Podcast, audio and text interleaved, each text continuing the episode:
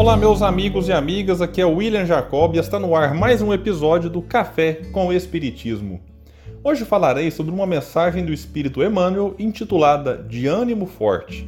Ela está no capítulo 31 do livro Vinha de Luz e foi psicografada pelo médium Chico Xavier.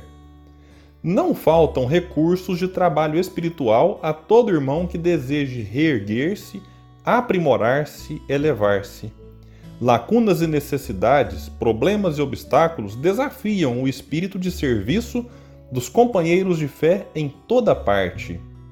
A ignorância pede instrutores, a dor reclama enfermeiros, o desespero suplica orientadores. Onde, porém, os que procuram abraçar o trabalho por amor de servir? Com raras exceções, observamos na maioria das vezes a fuga, o pretexto, o retraimento. Aqui há temor de responsabilidade, ali, receios da crítica, acolá, pavor de iniciativa a benefício de todos. Como poderá o artista fazer ouvir a beleza da melodia se lhe forge o instrumento?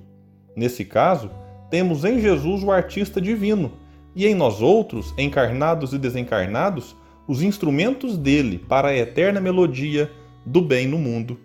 Se algemamos o coração ao medo de trabalhar em benefício coletivo, como encontrar serviço feito que tranquilize e ajude a nós mesmos? Como recolher felicidade que não semeamos? Ou amealhar dons de que nos afastamos suspeitosos? Onde esteja a possibilidade de sermos úteis, avancemos, de ânimo forte, para a frente, construindo bem, ainda que defrontados pela ironia, pela frieza ou pela ingratidão porque, conforme a palavra iluminada do apóstolo aos gentios, Deus não nos deu o espírito de temor, mas de fortaleza, amor e moderação.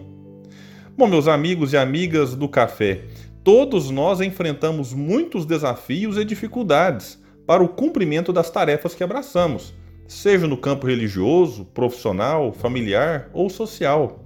É impossível estar no mundo de provas e expiações como esse e não ter problemas para enfrentar, superar ou se resignar. Diante deles, é preciso recobrar as forças, através de diversos recursos, e seguir em frente.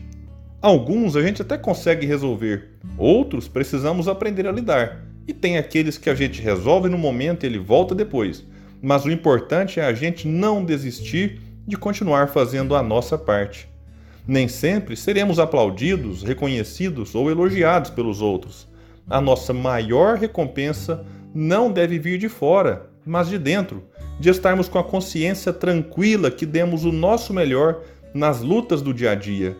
Jesus disse: Tende bom ânimo, eu venci o mundo. É preciso renovar as esperanças, sempre, em busca desse bom ânimo, para que não vençamos o mundo lá fora, mas o mundo aqui de dentro.